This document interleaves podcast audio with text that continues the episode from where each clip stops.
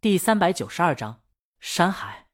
江阳坐在沙发上听，我也觉我体质仿似下降，看了正得到是别要太忙。李青宁在高脚凳上坐直了身子，轻轻的转到江阳方向，他的嗓音很温柔，温柔中又透着一股淡淡的悲伤，让人听了心动。陈姐敲了下办公室门，推门进来后，正看到俩人的面对面的侧脸。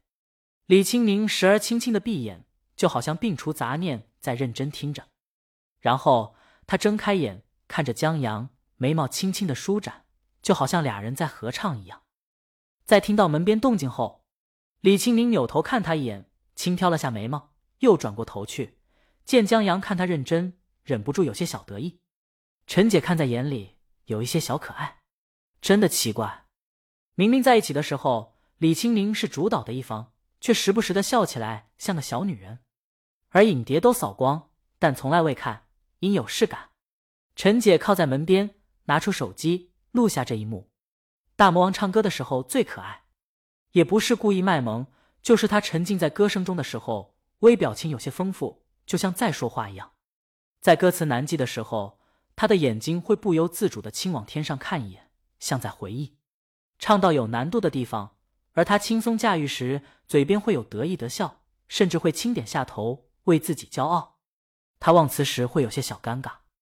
这时候，如果能把话筒递给观众，演示过去，他就一本正经的抿着嘴，当什么都没发生，特别像偷吃了鱼的猫。但他唱歌的时候，本来表情挺丰富的，这一本正经反而出卖了他。要是没演示过去，他就微不可察的咬下唇，眼睛斜看旁边，不敢直视观众的努力想，特别像萌娃备课文记不起来时一样，还有点小委屈。就好像歌词欺负了他一样，要顺了几遍还记不起歌词，就哒哒的唱，在告一段落时候轻吐下舌尖，尴尬的笑。粉丝把这叫蒙混过关。视频网站还有专门剪辑的他忘词视频呢。其实不止如此，陈姐记得刚带李清明的时候，就感觉得出来，这姑娘喜欢音乐，能达到忘记周围的地步，以至于她脸上的表情会不加掩饰的丰富的表情变化。就好像邻家少女平时的喜怒哀乐一样，她享受音乐的一切，而她传递出来的音乐又让观众陶醉在其中。唯独有一点，就是缺少跟观众的互动，让演唱会或者演出鲤鱼和观众之间有一些距离。因为微表情这些东西，演唱会上又看不清楚。陈姐记得他们的团队为此给李青宁做了许多设计，他们跟粉丝沟通，根据鲤鱼的粉丝鲤鱼的称呼。借助于潜水员类识别鱼类手势，设计了一套好看的应援手势，又给李清明设计了一些动作，这才把演唱会效果做出来。这过程最难的不是粉丝，是鲤鱼。他有时候真记不起来，唱歌不停，在 KTV 绝对的麦霸。不过，陈姐觉得他现在没那么忘我了，至少他眼中现在多了一个人，表情也会跟着他的表情而变化。陈姐觉得挺好的。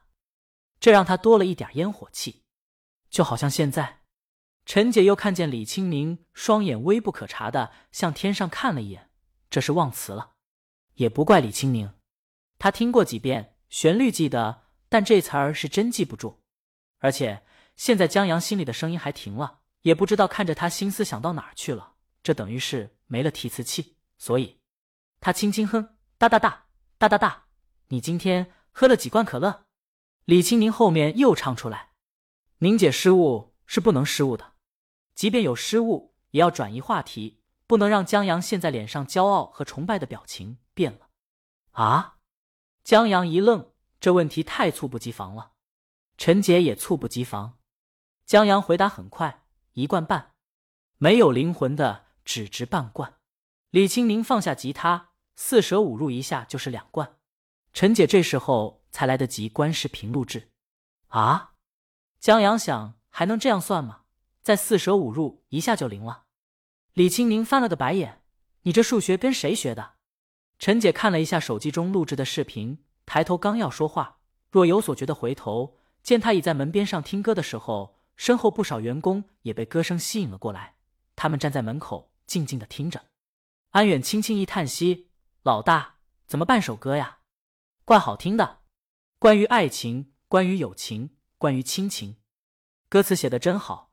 让人在温柔又有些悲伤的嗓音中忍不住带入一些情绪。失去父母的只恨错失太易，爱得太迟，故乡的院子长满荒草。父母尚在的，一年只回去一次，却绝机会多的是，从来没有过父母不在的概念。但渐渐的，最怕深夜响起电话。其实，幸福会掠过，再也没法说中意，这谁都知道。可生活这东西，好像很不尽如人意。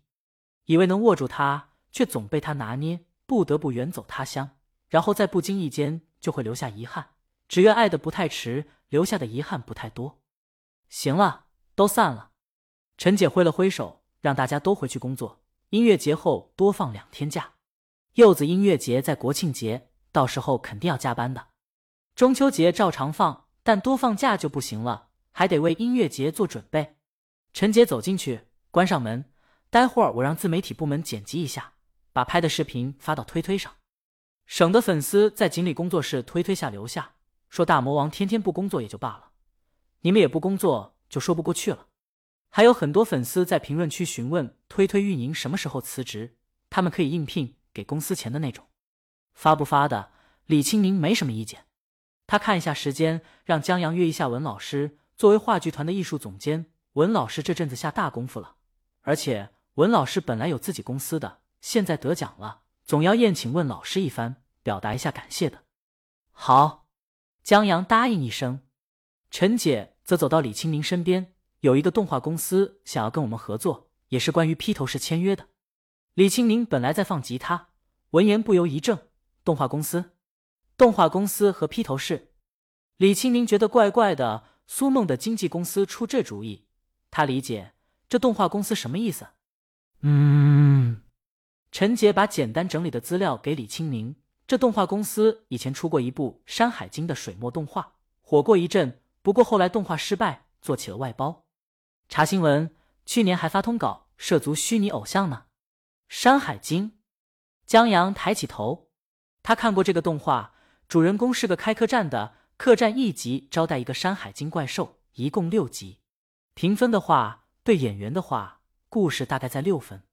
可这动画的水墨画风好啊，把徽派建筑同水墨山海结合起来，让整个《山海经》故事。定在了一个很有仙韵的基调下，愣是把评分提高到了七点几分。